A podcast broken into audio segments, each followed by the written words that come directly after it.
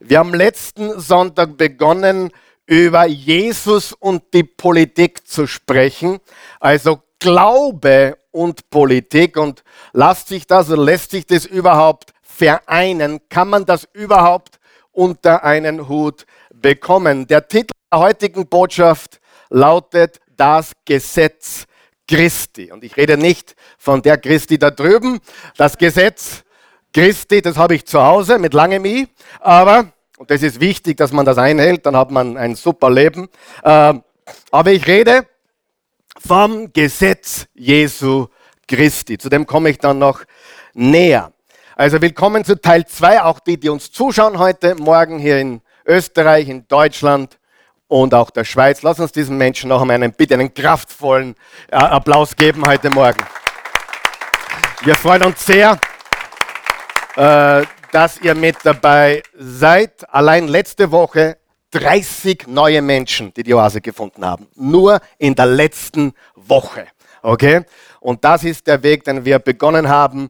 Und der zahlt sich jetzt wirklich gerade sehr aus. Und wir freuen uns über alle, die äh, mit dabei sind. Also das sind sehr wichtige Botschaften, es sind relevante Botschaften. Ich glaube, es sind sehr passende Botschaften für die Zeit, in der wir leben. In deiner Umgebung auch viel über Politik geredet?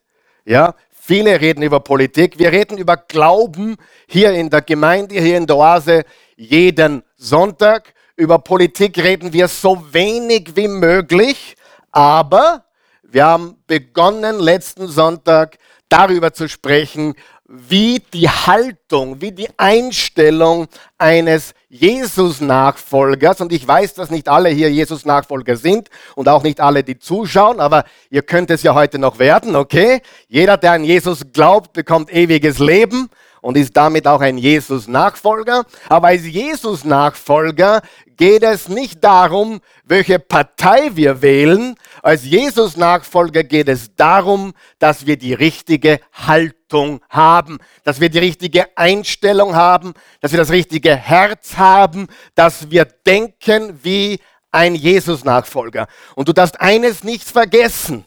Jesus ist nicht Mitglied deiner Partei. Wer hat das gewusst? Er ist nicht Mitglied deiner Partei. Was immer du wählst, ob du rot oder grün oder blau oder schwarz oder türkis oder pink willst, ich kann dir eines hundertprozentig sicher sagen. Jesus ist nicht Mitglied dort.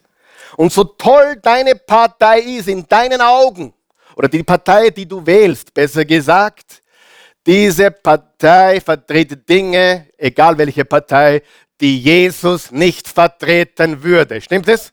Und gleichermaßen vertritt deine Partei auch Dinge, die Jesus sehr wohl unterschreiben könnte oder würde. Das heißt, wir haben in jeder Partei Dinge, die pro Jesus sind und Dinge, die weniger pro Jesus sind. Stimmt es?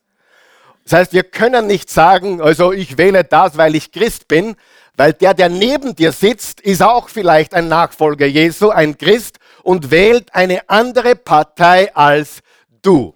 Also erstens, Jesus ist nicht Mitglied deiner Partei. Zweitens, bitte engagier dich politisch, wenn du es am Herzen hast.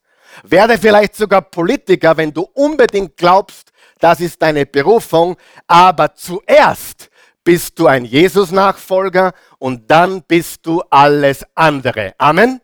Zuerst sind wir Jesus-Nachfolger. Zuerst bauen wir Reich Gottes und erst dann in späterer Folge engagieren wir uns eventuell auch politisch.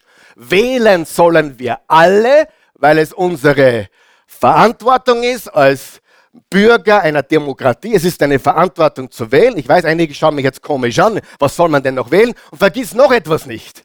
Man hört ja immer wieder, naja, äh, ich wähle das weniger Üblere. Oder das, wie sagt man auf Deutsch? The lesser of two evils. Also das weniger Üblere. Aber auch das weniger Üblere ist immer noch übel. Oder hat übel drinnen. Verstehst du? Wir dürfen eines nicht vergessen. Jesus ist nicht gekommen, um einer Partei anzugehören. Er ist gekommen, um zu übernehmen. Er ist nicht gekommen, um Partei zu ergreifen, er ist gekommen, um zu übernehmen.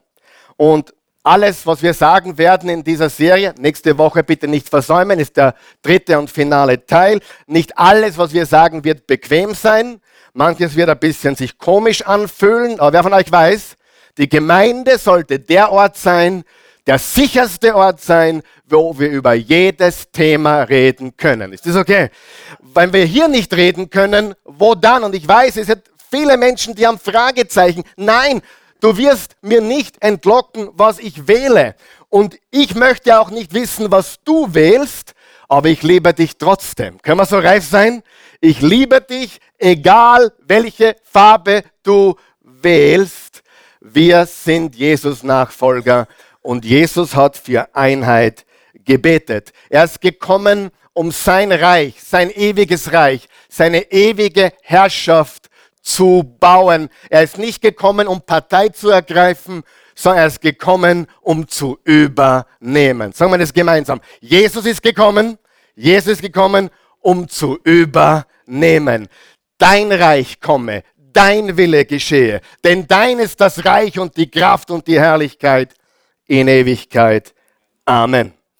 Wir müssen eines wissen, die Spaltung ist groß in unserem Land. Die Spaltung ist groß in Europa. Die Spaltung ist groß in Amerika. Die Spaltung ist groß auf dieser Welt. Die Links-Rechts-Schere geht immer weiter auseinander. Und hier ist das Problem. Beide Seiten glauben, sie haben hundertprozentig recht. Beide Seiten glauben oder tendieren dazu, wenn du links wählst, dann kannst du nicht ganz dicht sein. Dann bist du, was weiß ich was. Und wenn du rechts wählst, sagt die andere Seite, kannst du nicht ganz in Ordnung sein. Was bist du für ein herzloser Mensch, dass du rechts wählst? Was bist du für ein, ein alles zulassen, toleranter Mensch, weil du links wählst? Beide Seiten attackieren einander. Ich verstehe das alles. Und ich möchte noch etwas sagen. Ich möchte nicht, sage mir nicht, dass du deine Partei wechselst. Ich möchte, dass du darüber nachdenkst, was würde Jesus tun? Wie denkt Jesus? Welche Haltung ist, hat Jesus? Bitte wechsle nicht deine Partei. Das ist nicht der Zweck, sondern hör heute gut zu und hoffentlich änderst du die, nicht die Partei, sondern deine Gedanken und dein Herz und dann wirst du wissen, was als nächstes dran ist. Ist das okay? Das ist ganz, ganz wichtig, weil die Gemeinde Jesu Christi darf sich nicht spalten lassen aufgrund von Politik. Warum? Gibt es Dinge, die da falsch sind und da richtig? Umgekehrt auch, gibt es Dinge, die da richtig sind und da falsch? Ja. Aber hör mir ganz gut zu. Das, was wir zu tun haben, ist viel zu wichtig. Sagen wir viel zu wichtig. Viel zu wichtig, als dass wir politische Themen, ich rede nicht von biblischen Themen, ich rede von politischen Themen, dass wir uns davon auseinander dividieren lassen. Was wir tun, ist viel zu wichtig und viel zu signifikant und viel zu wertvoll. Der Mensch ist viel zu kostbar. Im Johannes 3, Vers 16 hat Jesus gesagt, ich bin gekommen, äh, na, so sehr hat Gott die Welt geliebt. Das war Johannes 10, Vers 10. Ich bin gekommen, damit sie Leben haben. Aber in Johannes 3, Vers 16, so sehr hat Gott die Welt, die Menschen geliebt. Die richtige Übersetzung wäre Menschen. Weil Welt ist nicht der Globus, sondern es sind die, die Menschen. So sehr hat Jesus, hat Gott die Welt, die Menschen geliebt, dass es einen einzigen Sohn gab, damit jeder, der an ihn glaubt, nicht verloren geht, sondern ewiges Leben hat. Und wir sollten alles unternehmen, außer zu sündigen natürlich. Außerhalb von Sünde sollten wir alles unternehmen, um Menschen für Jesus zu erreichen. Wir sollten nicht Kompromisse machen mit unseren Werten oder eine Sünde begehen oder ich, ich stehle jetzt was, weil es denn der, der, der Zweck heiligt die Mittel. Nein, nein, nein, der Zweck heiligt die Mittel nicht. Wir bleiben auf dem geraden Weg, aber wir tun alles außerhalb von Sünde, um Menschen zu Jesus zu führen. Kein Preis ist uns zu hoch, außer der Preis der Sünde. Amen. Das ist sehr, sehr wichtig. Also geh die Extrameile, hör zu, warum denkt der so, warum wählt der so, wo ist der aufgewachsen, wo kommt sie her? Und dann bilde dir eine Meinung oder mache dir ein Bild von diesem Menschen. Aber du nicht vorverurteilen, nur weil du jemanden nicht verstehst. Amen. Jeder von uns hat ein Weltbild, jeder von uns hat eine Herkunft und wer weiß, die prägt uns. Allein die Familie, in der wir aufgewachsen sind. Wie soll jemand, dessen Familie seit fünf Generationen die gleiche Partei wählt, wie soll der plötzlich anders wählen können, wenn das alles ist, was er oder sie kennt? Stimmt es? Also lass uns lieben. Die Spaltung ist groß, weil nichts so sehr spaltet wie Politik und weil nichts so sehr spaltet wie Angst. Die Menschen haben Verlustangst. Das steckt hinter allem, was wir tun, allem, was wir wählen. Wir haben Verlustangst. Die einen auf dieser Seite, die anderen auf der Seite. Die einen verlieren oder haben die Angst, ihre Freiheit zu verlieren, ihre Sicherheit zu verlieren, das Klima zu verlieren. Die andere Seite hat Angst, ihre Heimat zu verlieren. Aber alle haben sie Angst. Amen. Und was hat Jesus gesagt? Habt keine Angst. Fürchtet euch nicht. Ich habe die Welt überwunden. Und noch etwas. Viele Parteien sind gekommen und gegangen wieder. Ja? Und die Parteien, die seit langer Zeit da sind, wer von euch weiß, die werden eines Tages auch nicht mehr da sein. Aber eines wird bestehen und bleiben. Und das ist Jesus und sein Reich. Sagen wir noch wach. Okay?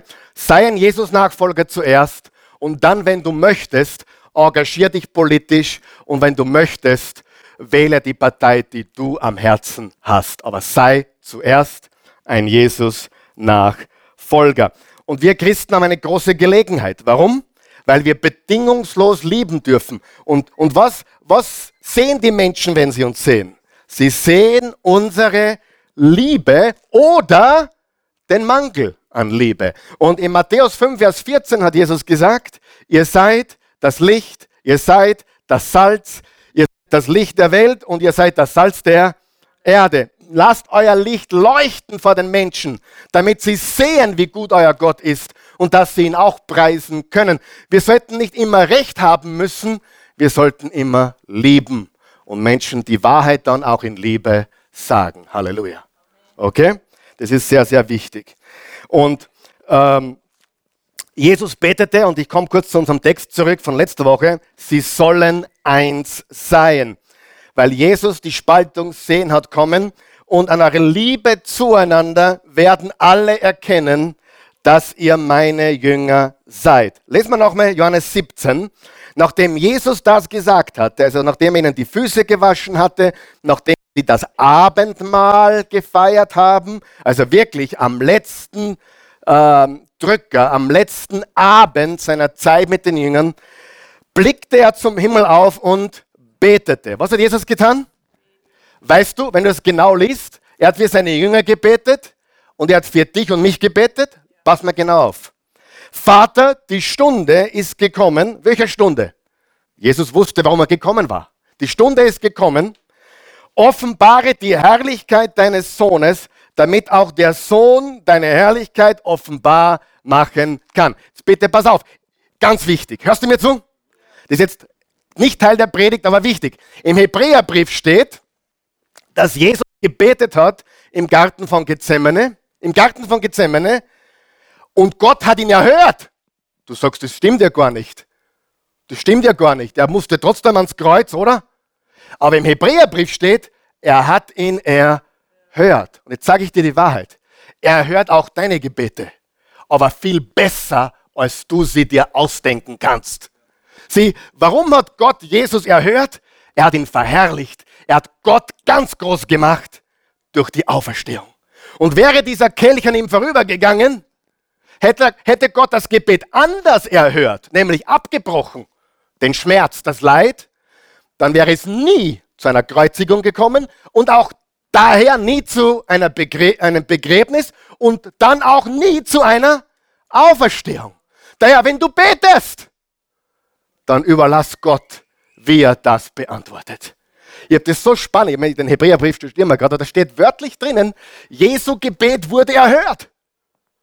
Und es wurde erhört. Aber nicht, oh, lass mich gesegnet sein und lass mich dieser, sondern die oberste Verherrlichung Gottes ist eingetroffen. Jesus hat gebetet, lass diesen Kelch an mir vorübergehen, aber nicht mein Wille, sondern dein Wille. Und dieses Gebet hat der Vater erhört, nämlich mit seinem Willen. Versteht ihr das? Das ist so wichtig, weil die meisten Christen glauben immer noch. Der Glaube ist ein Flaschengeist. Ja, bitte tu was für mich endlich. Ja, gekommen. Drei Wünsche, bitte. Segne mich, äh, mach, mach, meine, mach meine Katze gesund und verstehst du, das kom kompletter, kompletter Unsinn. Kompletter Unsinn. Es geht nicht um meinen Willen, es geht um sein. Es geht nicht um mein Reich und sein. Und hör mir gut zu, dieses Gebet erhört er immer. Amen. Understand my German? Thank you. Ja, ja. Zumindest tust du so. Ha, Spaß, mach mir Spaß. Halleluja. Naja, er wird immer besser, er wird immer besser. Ja, ja, ja, ja. Also, danke. I like the energy, man. Ähm, offenbare die Herrlichkeit. I love it when you're in the first row. Deines Sohnes, damit auch der Sohn deine Herrlichkeit offenbar machen kann. Bald bin ich nicht mehr in der Welt. Ich komme ja zu dir. Sie aber sind in der Welt, also sie die Jünger. Heiliger Vater, bewahre sie in der Gemeinschaft mit dir, wie du sie mir geschenkt hast, damit sie eins sind, so wie wir. Ich bitte aber nicht nur für sie, sondern auch für die Menschen, die durch ihr Wort an mich glauben werden. Also ich bete für meine Jünger und die Jünger der Jünger und die Jünger der Jünger und die Jünger der Jünger und die, die glauben werden durch die, die glauben und die glauben werden durch die, die wieder glauben, bis nach Vösendorf 2020. So steht das geschrieben. Das steht da. Die durch ihr Wort zum Glauben kommen werden. Ich bete, dass sie alle eins sind, die Vösendorfler und die Burgersdorfer und die Mödlinger und die Burgenländer. Und zwar so wie du, Vater, in mir bist und ich in dir, so sollen sie in uns eins sein. Dann wird die Welt glauben. Dann wird die Welt was? Glauben. Oh, die Welt wird glauben, weil du so ein guter Evangelist bist. Quatsch. Quatsch. Die Welt wird glauben, weil du so ein guter Prediger bist. Die Welt wird glauben, weil du so cool bist. Quatsch. Ja? Wenn das stimmen würde, dann wäre Scientology die größte Religion der Welt. Weil Tom Cruise ist der coolste, oder? Und Scientology ist die schrumpfendste Religion der Welt derzeit. Halleluja. Es gibt keine Religion auf der Welt, die die Mitglieder derzeit mehr verliert wie Scientology. Die haben auf der Welt nur mehr 25.000 bis 30.000 Leute. Also wenn es der coole, der coole Schauspieler getan hätte, dann müsste es ja die ganze Welt übernommen haben, oder? Faktum ist, so funktioniert es nicht. Gott arbeitet anders. Amen. Ganz anders. Und das ist sehr, sehr wichtig. Die Welt wird erkennen, aufgrund, jetzt hören wir gut zu, aufgrund unserer außerordentlichen, leidenschaftlichen Liebe. Ja, am Arbeitsplatz, in der Familie, man, wenn die, wenn die Welt eine Familie sieht, die sich leidenschaftlich liebt, trotz ein paar Unterschiede, eine Gemeinde, die leidenschaftlich liebt, trotz unterschiedlicher äh, Meinungen und Ansichten politischer und gesellschaftlicher Natur, wenn die Welt das sieht, dann wird sich die Welt verändern. Warum weiß ich das? Weil genau das passiert ist. Das sage ich euch dann noch weiter. Dann wird die Welt glauben, dass du mich gesandt hast. Ich habe ihnen die Herrlichkeit geschenkt, die du mir gegeben hast, damit sie eins sind, so wie wir eins sind. Ich, ich in ihnen und du in mir, damit sie die vollkommene Einheit gewinnen. Nicht die politische Einheit, sondern die vollkommene Einheit, die Liebeseinheit und damit die Welt erkennt, da haben wir es wieder, dass du mich gesandt und sie geliebt hast, so wie ich von dir geliebt bin. Das haben wir letzte Woche studiert und wir haben ein Gebet formuliert gemeinsam, das lautet folgendermaßen, himmlischer Vater, sagen wir es gemeinsam, himmlischer Vater, mit Leidenschaft, himmlischer Vater, mach uns eins, damit wir viele erreichen können. Siehst du das Wortspiel hier? Eins, viele. Wenn wir eins sind, dann erreichen wir viele. In meinem schwachen, komischen Deutsch, je einser wir sind, umso vieler wird's. Versteht ihr, was ich sage? Beten wir es nochmal. Beten wir es jetzt. Himmlischer Vater, mach uns eins, damit wir viele erreichen können. Das ist das Gebet, was Jesus gebetet hat für uns.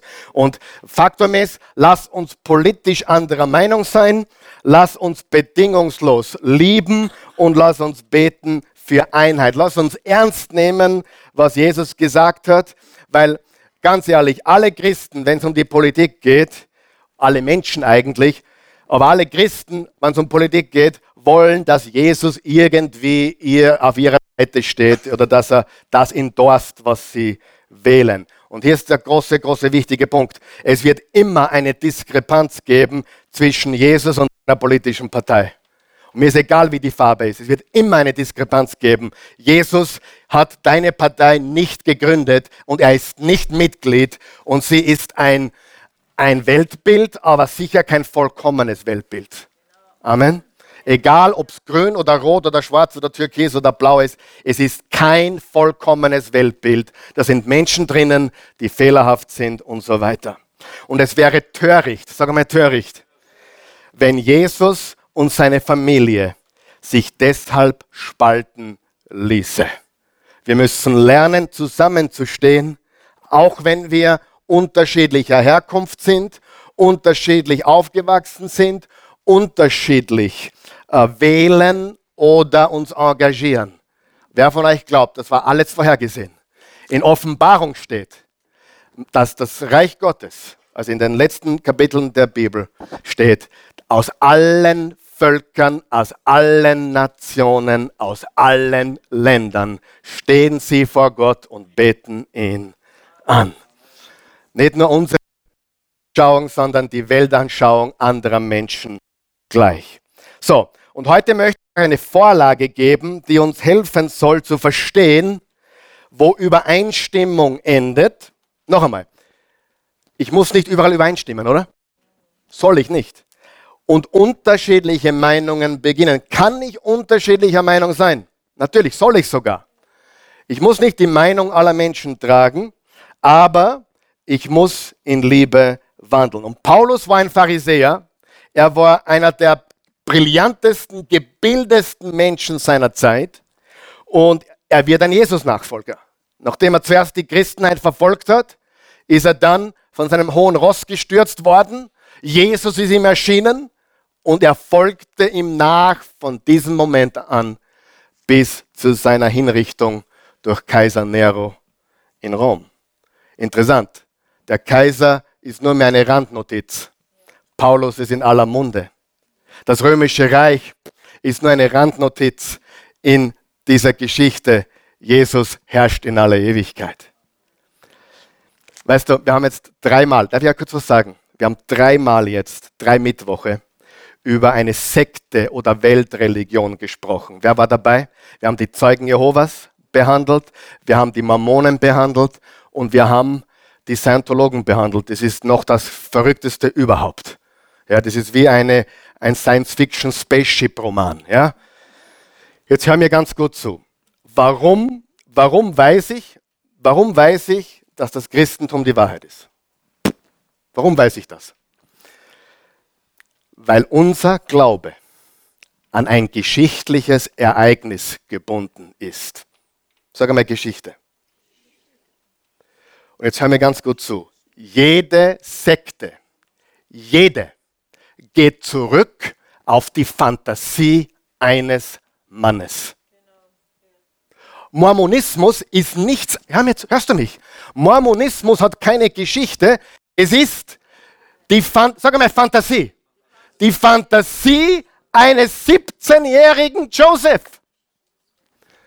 Fantasie. Erfindung. Da gibt es kein, keine Geschichte. Da war niemand dabei außer der Bur. Zeugen Jehovas, detto. Das ist eine Erfindung, eine Fantasie eines Mannes. Scientology ist das Allerärgste.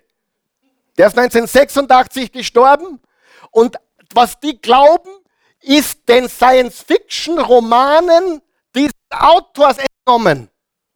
Fantasie. Sagen wir Fantasie. Das Christentum ist Geschichte. Nicht, nicht böse sein. Ich weiß, wir haben Menschen vom Islam äh, da in Österreich, viele. Aber das geht zurück auf die Erfindung eines Mannes. namens Mohammed. Das hat keine Geschichte. Und 600 Jahre nach Christus. Hören wir was Leuten? Die, die einzige Religion, die Gott je erfunden hat. Jetzt, jetzt, jetzt sind wir wach, oder? Hat Jesus eine Religion erfunden? Ja. Ja. Sag einmal ja, Pastor. Es gibt eine Religion, die von Gott kommt. Und das ist das Judentum. Das Judentum betet den gleichen Gott an wie wir. Jahwe. Jesus war ein Jude. Er hat Jahwe. Er hat die Tora gehalten. Jesus hat das Passa gehalten. Die einzig echte Religion ist das Judentum. Nur viele von denen wollen den Messias noch nicht annehmen. Und das Christentum ist keine Religion, in meinen Augen zumindest, sondern das, was Gott uns Menschen gegeben hat.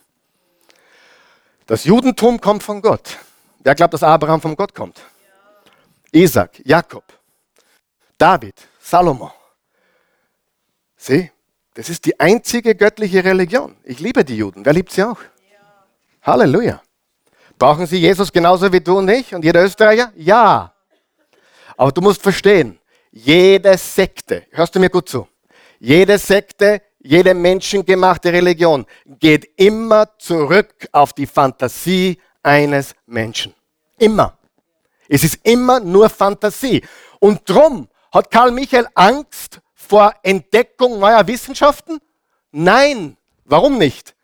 Weil mein Glaube an ein geschichtliches Ereignis gebunden ist. Und wenn ich weiß, dass mein Glaube an ein geschichtliches Ereignis gebunden ist, brauche ich vor nichts Neuem Angst haben. Ich, ich freue mich, wenn die Wissenschaftler aktiv werden. Ich freue mich, wenn die Archäologen aktiv sind. Ich freue mich. Warum? Weil es letztendlich nur bestätigen kann, was passiert ist. Seid ihr wach heute? Alles andere ist Fantasie von Menschen. Islam, Mormonismus, Zeugenhovaismus, Scientology, alle, wie sie alle heißen, die Erfindung von Menschen. Das Judentum ist keine Erfindung von Menschen und das Christentum schon gar nicht. Halleluja.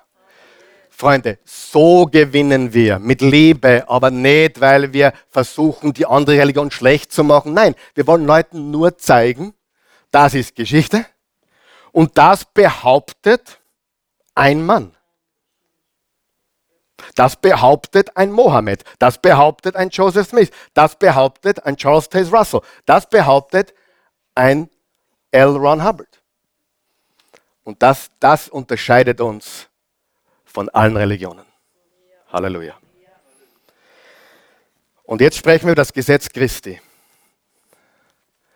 Und das Gesetz Christi wird in der Bibel zweimal erwähnt. Und es ist eine Abkürzung für das neue Gebot der Liebe. Das Gebot des neuen Bundes. Im Johannes 13 hat Jesus gesagt, haben wir schon gelesen heute, lesen wir es noch einmal. Ich gebe euch ein neues Gebot. Liebt einander genauso wie ich euch geliebt habe. Sollt ihr einander lieben. An eurer Liebe zueinander werden alle erkennen, dass ihr meine Jünger seid. Das ist die Ethik des neuen Bundes. Das, die Ethik des neuen Bundes hat ein Wort, nämlich Liebe. Das ist die Ethik, das ist das Gebot, das wir, dem wir Christen unterliegen. Wir sind nicht mehr Nachfolger der Tora, und ihren 613 Geboten insgesamt, sondern wir sind Nachfolger einem Gebotes, was sich in zwei Unterteilungen spaltet, nämlich liebe Gott und liebe deinen Nächsten wie dich selbst. Das ist unser Gebot. Lesen wir 1. Korinther 9. Da sagt Paulus folgendes. Obwohl ich also von niemanden abhängig bin, habe ich mich für alle zum Sklaven gemacht unterstreicht er den nächsten Satz oder den nächsten Teil des Satzes, um möglichst viele zu gewinnen. Den Juden bin ich ein Jude geworden, um Juden zu gewinnen. Denen, die unter dem Gesetz stehen, bin ich, obgleich ich nicht unter dem Gesetz stehe, einer unter dem Gesetz geworden, um die zu gewinnen, die unter dem Gesetz stehen. Was sagt hier Paulus? Hey, ich stehe immer noch unter dem Gesetz Gottes. Ich stehe zwar nicht mehr unter der Tora wie ein Jude, ich stehe unter dem Gesetz Christi. Vers 21, denn gottlos, den Gesetzlosen bin ich sozusagen ein Gesetzloser geworden, nicht als ein Gesetzloser vor Gott, sondern gebunden. Sag mal gebunden. Gebunden, an das Gesetz Christi. Unterstreicht ihr das? An das Gesetz Christi, um die Gesetzlosen zu gewinnen. Und im Galater 6, Vers 2 steht es noch einmal, einer trage des anderen Last, so werdet ihr das Gesetz Christi erfüllen. Wie erfüllen wir das Gesetz der Liebe, das Gesetz Christi? Indem wir die Lasten anderer Menschen tragen, indem wir lieben, indem wir unsere Liebe und Güte den Menschen kund werden lassen. Amen. Das ist die Ethik des neuen Bundes. Das ist, wer wir sind. Sag mal, das ist, wer wir sind. Das ist, wer wir sind. Das Gesetz Christi ist unser Auftrag. Es ist unser Gebot. Es ist unser Marschbefehl, wenn du so möchtest. Wir stehen nicht mehr unter Tora, wir stehen nicht mehr unter den fünf Büchern Mose, wir stehen unter dem Gesetz Christi und das ist das Gebot der Liebe. Und hier kommt der nächste wichtige Punkt. Ich gebe euch heute eine Vorlage. Kannst du erinnern? Vorlage. Das Gesetz Christi sollte unser Gewissen informieren. Du hast ein Gewissen. Ich habe ein Gewissen. Wie sollten wir handeln? Wir sollten zulassen, dass das Gebot der Liebe unser Gewissen erfüllt. Macht das Sinn? Indirekt helfe ich dir heute sogar, das zu wählen, was für dich richtig ist. Wer hat sich schon mal überlegt, ich gehe wählen gemäß des Gesetzes Christi und was mein Gewissen mir zeigt? Hast du schon mal so überlegt? Bevor du reingehst in das Kammer? Was sagt das Gebot der Liebe und was sagt mein Gewissen? Und das Gebot der Liebe, das Gesetz Christi, sollte mein und dein, unser Gewissen informieren. Verstehst du das? Ganz wichtig. Das heißt, wenn wir verstanden haben, welcher Gebot wir haben, dann sollten wir sicherstellen, dass unser Gewissen davon erfüllt ist. Mit anderen Worten, was stört dich? Was irritiert dich? Was überführt dich? Was bewegt dich? Du sagst, mich stört gar nichts. Traurig. Wenn dich nichts stört, traurig. Weißt du, es gibt diese super Motivationsredner, ich lese die Zeitung nicht mehr, weil da steht nur Negatives drinnen. Wie dumm kann man sein und nur schnaufen? Wenn, wenn mir am Menschen was liegt, dann liegt mir was an den Geschichten der Menschen. Amen. Ich kann nicht wegschauen, weil ich so ein positiver Mensch bin. Du bist kein positiv, du bist der Egoist. Aber gleichzeitig, wenn du die Zeitung nur liest, weil du, weil du Nachrichten äh, geil bist ja, oder, oder spektakuläres lesen willst, vergiss das. Aber ich lese die Zeitung nicht jeden Tag. Aber ich lasse mir die Schicksale von Menschen nicht entgehen. Und ich bete für sie. Ich bete für die Frau, die gestern ihren zweijährigen Sohn überfahren hat. Das Leben ist vorbei. Das Leben ist vorbei. Überleg dir das. Wenn du nicht Jesus hast, und da ist es schwer genug, das Leben in der Form, wie sie es hatte, ist vorbei. Mich bewegt es, dich auch? Mich berührt das, mich, mich, mich bewegt es. Was kann ich beitragen? Weiß ich nicht, aber ich, keine Ahnung, ich kann nur beten. Ich weiß nicht, was ich tun kann. Was stört dich? Stört dich, dass Kinder missbraucht werden? Stört dich, dass, dass, dass Männer ihre Frauen schlagen? Stört dich das? Das ist dein Gewissen. Das ist das Gesetz Christi. Und das Gesetz Christi sollte dein Gewissen überführen. Amen. Weißt du, es, diese Leute wollen positiv klingen. Oh, just spread the kindness. Und, und, und auf Instagram, I have to erase the negative people out of my.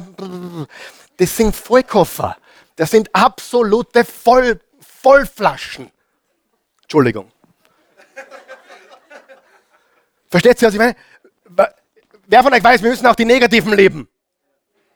Wir müssen die Gestörten leben, die Behinderten leben, die Andersdenkenden leben. Nicht, ich bin so positiv, ich, das schadet meinem Glauben, Halleluja. Das ist ein Blödsinn. Versteht ihr mich? Ist das zu real? Ist zu real? Gut. Das, was Jesus stört, das, was Jesus bewegt, das, was Jesus irritiert, sollte dich bewegen und irritieren, oder nicht? War Jesus irritiert? War Jesus geärgert? Hat er ein paar Mal was getan, wo man sagt, Gott, was ist denn das für Liebe? Puh. Natürlich. Und das ist das Gesetz Christi, das uns unser Gewissen in Liebe erfüllt. Für das Richtige, für die Wahrheit, für die Menschen. Das ist sehr einfach gesagt, hat aber eine gewaltige Dynamik. Eine gewaltige Dynamik. Wer glaubt, das Gesetz Christi könnte eine Familie revolutionieren? Eine Gemeinde, ein Land. Wenn, wenn dieses Gesetz Christi unser allgemeines Gewissen informieren würde, hätten wir eine andere Welt. Ich gebe euch zwei Beispiele. Das erste ist Sklaverei. Ähm, Sklaverei war damals in der römischen Welt ganz normal. Es war selbstverständlich. Es gab Menschen, die waren Meister oder Herren und manche waren Sklaven. Mehr als 50 Prozent der Menschheit waren Sklaven. Das war ganz normal. Aristoteles, der weise Aristoteles, hat 300 irgendwas vor Christus Folgendes gesagt. Einige sollten regieren, andere sollten regiert werden. Dies ist nicht nur notwendig, sondern auch zweckmäßig. Ab der Stunde ihrer Geburt sind einige für die Unterwerfung vorgesehen, andere für die Herrschaft. Dieser weise Mann hat gesagt, das ist normal und das gehört so. Manche sind Sklaven, manche sind Herren. Wer von euch weiß, die Christen hatten damit später ein Problem. Wer von euch weiß, dass die Christen dafür verantwortlich sind, dass die Sklaverei in der Welt aufgehört hat?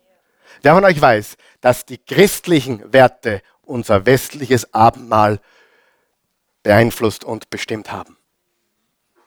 Wir haben die Werte. Rom ist vergessen, der Kaiser ist vergessen, Aristoteles ist so gut wie vergessen, Jesus Christus bleibt. Sein Gesetz. Freunde, warum ich, ich bin jetzt seit 36 Jahren gläubiger Christ und mein Glaube war noch nie so stark wie heute. Und das liegt daran, weil ich mir die Fakten anschaue. Weißt du, man würde ja denken, ja, nicht draufkommen. Ja, die Mormonen werden im Dunkeln gehalten. Weil je mehr sie draufkommen, umso mehr merken sie, das ist ja nur ein Hirngespinst. Die Zeugen Jehovas dürfen nichts googeln, was über die Zeugen. Die dürfen nicht. Warum? Weil je mehr wissen, umso mehr würden sie dann vom Weg abkommen. Bei Christus ist es genau the other way around. Je mehr du andere Sekten verstehst oder den echten Glauben verstehst oder die Bibel liest, umso mehr kommst du drauf. Wir haben es nicht mit Fantasie zu tun, sondern mit echter Geschichte, die durch keine Entdeckung oder keine Erkenntnis aufgehoben werden kann. Warum? Weil es an Geschichte gebunden ist. Oh, glaub irgendwas. So ein Quatsch.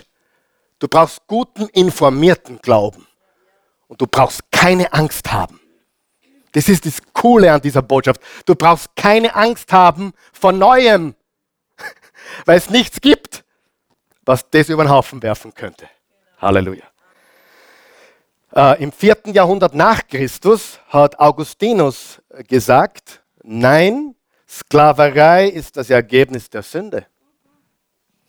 Aber Christen haben das schon gesehen, wenige Jahre nachdem Jesus da war. Kennst den Brief an Philemon? Wow! Und dann im Galater 3, Vers 28, der steht nirgendwo. Es gibt jetzt keine Juden mehr und keine Nichtjuden. Keine Sklaven mehr und keine Freien. Keine Männer und keine Frauen. Das heißt nicht, dass es keine Männer und Frauen mehr gibt oder keine, keine Juden oder nicht. Es heißt nur, denn durch eure Verbindung mit Jesus Christus seid ihr alle zu einem geworden. Noch einmal, wer hat das gemacht? Der Islam? No. Wer hat das gemacht? Jesus, Paulus, Petrus und die, die Jesus und seinem Wort folgen. Christen haben das Sklaventum beendet. Amen. Und wie ich letzte Woche gesagt habe, Christen haben auch das Problem mit den Frauen beendet. Ich würde es nicht komisch sein, ja? Aber solltest du ganz linksliberal sein, wir lieben dich und ich liebe dich ganz besonders. Und solltest du eine Feministin zum Exzess sein, ich glaube, wenn du Jesus kennenlernen würdest, würdest du sagen, was? Das war ja der, der wie kein anderer die Frauen liebte. Studier die Geschichte zurück. Warum sind, die, warum sind manche der Feministinnen so extrem radikal gegen das Christentum? Weil sie es nicht verstehen, beziehungsweise weil sie dich und mich beobachtet haben. Darf ich so ehrlich sein? Aber würden sie den wahren Jesus und seine Nachfolger kennen, würden sie draufkommen, niemand hat so viel für Frauen getan wie Jesus. Niemand hat das Sklavenproblem gelöst wie das Christentum. Und du wirst es wissen, in vielen Religionen ist die Frau immer noch zweitrangig untergeordnet, aber nicht im Christentum. Da gibt es weder Sklave noch Freie, weder Mann noch Frau. Wir sind alle eins in Jesus. Dann gab es die Sache mit der Kindestötung. Es gab sogar eine Zeit, da wurde gesagt, Kindestötung ist gut für eine Gesellschaft.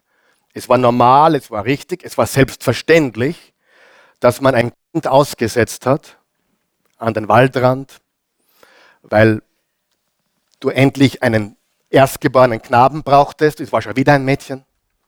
Das war, das war genug, um das Baby aussetzen zu dürfen. Oder es hatte eine Behinderung oder einen sonstigen Schaden. Es war normal, dass man ein Kind aussetzt. Und dann haben Christen das mitbekommen.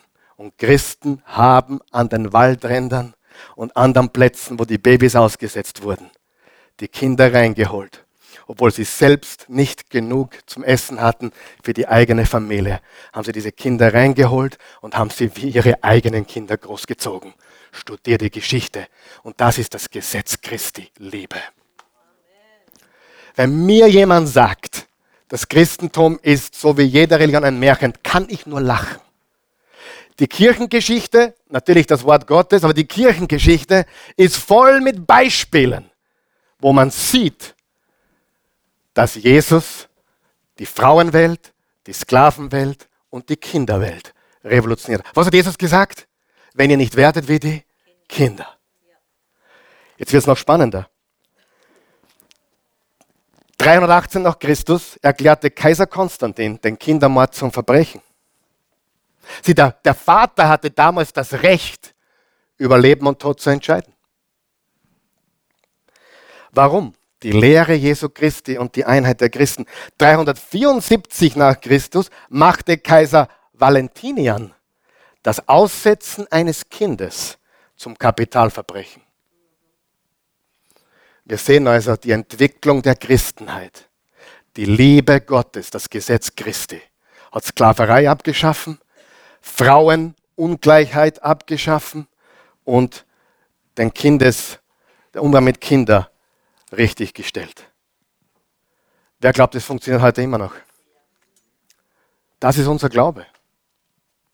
Verstehst du, was ich sage heute? Das ist gigantisch. Und darum dürfen wir uns nicht auseinander dividieren lassen. Gehen wir weiter. Ich gebe euch die Vorlage. Das Gesetz Christi informiert unser Gewissen. Richtig? Sollten wir nach bestem Wissen und Gewissen handeln? Ja oder nein? Aber woher oder von wo wird unser Gewissen informiert? Vom Gesetz der Liebe. Und dazu müssen wir Erkenntnis und Weisheit einfließen lassen. Ist es, ist es wunderbar, wenn Christen weise und gescheit sind? Freunde, ich bin jetzt seit 25 Jahren Pastor. Okay, 22 Jahre hauptberuflich, haupt, beruflich, hauptzeitlich. Was auch immer bin der Karl Michael Pastor, bin irgendwann einmal. Ja, ich sage dir eines, was mich wirklich überrascht, immer noch ist, wie wenig Christen über die Bibel wissen. Wie wenig Christen über die Kirchengeschichte wissen. Bitte kling dich Mittwochabend ein. Du kannst kommen und du kannst zuschauen mittlerweile. Wir hatten letzten Mittwoch hunderte Zuschauer. Das Video wird immer noch geschaut. Und ich möchte dich einladen. Wir, es waren am Mittwoch drei Männer da. Der, der hat eingegeben, christliche Worship-Musik. Was ist aufgepoppt auf YouTube? Hebräerbrief, Oase. Er hat sich alle zwölf Sessions, ich sehe ihn heute, äh, ist er da? Nein, am Mittwoch war er da, äh, alle zwölf Sessions angeschaut und war dann am Mittwoch da zum. Ich glaube, sie waren schon da die Woche, wo ich nicht da war, und dann waren sie letzten Mittwoch wieder da. Und ich sage dir, die Christenheit darf kein, wir dürfen keine biblischen Analphabeten sein. Wir, wir brauchen zu unserem Gesetz der Liebe, zu unserem Gewissen, brauchen wir Erkenntnis und Weisheit. Sei kein ignoranter Christ, bitte. Sei auch kein gesetzlicher, weil du so viel weißt. Wahrheit und Liebe. Erkenntnis ohne Liebe ist Schrott. Aber Erkenntnis mit Liebe ist Dynamit. Das Gesetz Christi informiert unser Gewissen und dazu müssen wir Erkenntnis und Weisheit einfließen lassen. Wie schon gesagt, ich wiederhole mich nicht mehr, oder doch, Wissenschaft und Psychologie, also die, die Wissenschaften der Menschheit. Neues braucht uns keine Angst machen. Warum?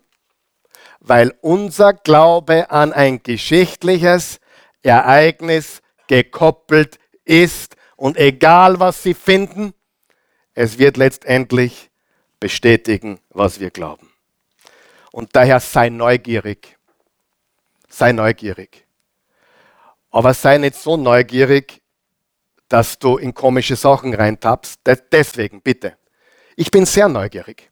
Ich höre mir Vorträge, ich höre mir Vorträge von Atheisten an. Ich. Was warum? Ich kann das. Mein Glaube verträgt das. Wer von euch weiß, nicht jeder Babychrist sollte das tun. Aber du kannst auf ein Level kommen, wo du geistlich so reif bist, nicht, dass ich das bin, bitte, aber da, wo du geistlich so reif bist, dass du neugierig sein kannst, weil du weißt, egal was Neues kommt, mein Glaube ist an ein geschichtliches Ereignis gekoppelt. Auch, wenn's, auch wenn meine Geburtsurkunde gefälscht sein sollte, der Karl Michael ist am 17. April 71 geboren. Da können uns entdecken über mich, was sie wollen. Das bleibt.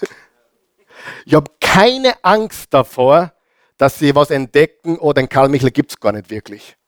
Warum? Meine Geburt ist an ein geschichtliches Ereignis gekoppelt. Und darum haben wir keine Angst vor Entdeckungen der Wissenschaft oder der Psychologie. Mache ich mach ich Sinn heute Morgen? Hilft es jemandem? Und das Gesetz Christi, und jetzt kommen wir zum, zum politischen Punkt zurück, das ist sehr wichtig. Gesetz Christi informiert unser Gewissen. Äh, dazu müssen wir Erkenntnis und Weisheit einfließen lassen. Und dann erst unser politischer Standpunkt. Und wir müssen eines verstehen. Unser politischer Standpunkt. Hier werden wir nie, sag einmal nie, alle übereinstimmen. Nie. Und trotzdem können wir leben. Warum werden wir nicht alle übereinstimmen? weil wir unterschiedliche Hintergründe haben, weil wir in einer unterschiedlichen Familie aufgewachsen sind, weil unser Kontext, schreibt das auf, unser Kontext bestimmt unsere Perspektive. Deine politischen Ansichten sind nicht in einem Vakuum entstanden. Die sind wo entstanden, wo du groß geworden bist oder wo du dich ausgesetzt hast, oder? Aber wenn du beginnst zu leben nach dem Gesetz Christi, das Gesetz Christi dein Gewissen informiert, du Erkenntnis und Weisheit dazu gibst, dann weißt du, was du wählen musst, oder? Das ist dein politischer Standpunkt. Und das zu erkennen ist Reife. Wir dürfen anders denken, aber wir dürfen uns nicht auseinanderbringen lassen. Zum Abschluss drei Dinge mit auf dem Weg. Erstens, hör zu. Hör zu. Menschen, die die Welt anders erleben als du. Wer vielleicht glaubt, er kann was lernen? Zweitens, lerne etwas. Du brauchst keine Information zu fürchten. Sei ein Lerner und nicht nur ein Kritiker. Und drittens, Liebe. Und hoffentlich haben jetzt wirklich jeder zu. Das ist ganz wichtig noch. Zerstöre niemals, niemals, niemals, niemals eine Beziehung aufgrund von politischen Ansichten.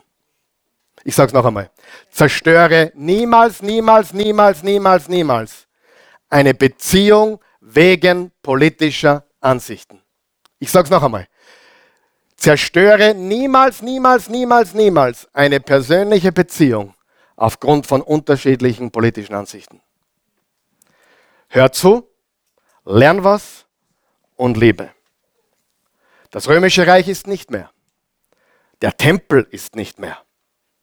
Und die Jünger Jesu waren zwischen eingequetscht zwischen römischen Reich und dem jüdischen Tempel. Alles ist vergangen. Jesus und seine Nachfolger blieben und bleiben bestehen. Hör zu, lern was und liebe. Und ganz wichtig, verpasst nächste Woche Teil 3 nicht. Amen. Und dann sind wir schon fertig. Aber hilft das jemandem? Halleluja. Lass uns aufstehen. Thank you, Jesus. Jesus, wir geben dir alle Ehre. Du bist der König der Könige. Wir danken dir für deine unendliche Güte und Gnade. Danke, dass wir zurückblicken dürfen auf Geschichte, 2000 Jahre Kirchengeschichte, 2000 Jahre Geschichte der Gemeinde, der Jesus-Nachfolgerschaft. Ich danke dir so sehr für jeden Menschen, der da ist und alle, die diese Botschaft jetzt gehört haben und noch hören werden. Ich bitte dich, dass du in unser Herz sprichst, dass du uns erfüllst mit deinem Gesetz, mit dem Gesetz Christi, mit dem Gesetz der Liebe dass du unser Gewissen informierst und dass du uns an Erkenntnis und Weisheit zunehmen lässt. Und dass wir aufgrund dessen auch politische Standpunkte einnehmen dürfen und sollen. Aber wir dürfen uns durch nichts auseinander dividieren lassen. Als Nachfolger Jesu wird die Welt erkennen, dass wir deine Jünger sind, wenn wir Liebe haben zueinander. Wenn du da bist heute Morgen, du bist noch kein Nachfolger Jesu, wenn du zuschaust und du bist noch kein Nachfolger Jesus, die Chance ist sehr hoch, dass du es deswegen noch nicht bist, weil du Christen kennengelernt hast, vielleicht Menschen wie mich und andere Christen, die das einfach nicht gelebt haben oder verabsäumt haben. Und das tut mir aufrichtig leid. Ich möchte dich um Vergebung bitten. Und ich möchte dir sagen, Jesus ist nicht so, wie jeder Christ. Jesus ist nicht so, wie jeder, der sich Christ nennt. Wir Christen hätten es besser machen sollen in vielen Bereichen. Aber das ändert Jesus nicht. Vergiss das nicht. Das ändert Jesus nicht. Und es ändert nicht, was er für dich getan hat am Kreuz. Er ist für dich gestorben, begraben und auferstanden. Es ändert das alles nicht. Und das Angebot besteht immer noch. Nämlich, wenn du mit dem Munde bekennst, Jesus ist Herr, so steht es im Römer 10. Paulus hat das gesagt. Wenn du mit dem Munde bekennst, Jesus ist Herr, mit dem Herzen an seine Auferstehung glaubst, bist du gerettet, hast du ewiges Leben. Ich, ich möchte dir gerne helfen, wenn du es zulässt, dich in ein Gebet zu führen. Oder wir hier in der Oase, die wir glauben, helfen dir, um, um diese geistliche Geburt jetzt zu erleben, ein Kind Gottes zu werden. Bete mit uns, wenn du möchtest. Guter Gott, himmlischer Vater, ich komme zu dir, wie ich bin. Ich weiß, ich bin ein Sünder. Große Schuld habe ich in meinem Leben. Viele Fehler. Ich nenne es beim Namen. Es sind einfach nur Sünden, die mich von dir getrennt haben. Ich glaube heute die gute Nachricht, dass du, Jesus, für alle meine Sünden gestorben bist für absolut alle. Und du hast gesagt, wenn ich glaube an das, was du getan hast, dann werde ich neu. Dann werden mir alle meine Sünden vergeben. Und das tue ich jetzt. Ich glaube. Sei mein Retter. Erlöse mich von meiner Schuld und Sünde. Mach mich neu. Ich gehöre jetzt dir. Ich gebe dir mein Leben. Ich empfange deins. Jesus, mein Herr und mein Gott, mein Leben gehört dir. In Jesu Namen. Wenn du das gebetet hast, bist du ein Kind Gottes. Es muss nicht genau die gleichen Worte sein und bitte verstehe mich jetzt nicht falsch. Nachbeten bringt gar nichts. Glauben produziert alles. Das muss man betonen, okay? Nachbeten, es geht um Glauben. Glaube an Jesus und was er getan hat. Und dieses Gebet hätte, hat dir helfen sollen, deinen Glauben zum Ausdruck zu bringen. Ich möchte noch beten für uns alle, dass wir gemeinsam alle beten, die wir das, was Jesus gesagt hat, ernst nehmen wollen. Wer möchte das ernst nehmen? Ist das nicht eigentlich die wichtigste Botschaft? Ich weiß nicht. Natürlich nachdem, dass Jesus uns liebt, das ist einmal das Wichtigste, sonst können wir gar nicht leben. Ist es nicht unser Auftrag zu leben? Ist das nicht der Marschbefehl Jesu, der Auftrag Jesu an uns? Amen. Die Welt hat sich verändert. Durch Christen. Das ist Geschichte. Beten wir, guter Gott, ich möchte genau das tun. Zuhören, lieben, bedingungslos lieben, den Menschen über meine Meinung stellen. Den Menschen über das stellen, was ich als richtig empfinde. Und wenn ich die Wahrheit sage, will ich sie klar sagen, aber nur weil ich den Menschen liebe. Hilf mir Licht zu sein und Salz in dieser Welt. Hilf mir zu leuchten und hilf mir einen Unterschied zu machen. Lass uns eins werden, damit wir viele erreichen können. Unsere Einheit erreicht viele. Amen. Amen.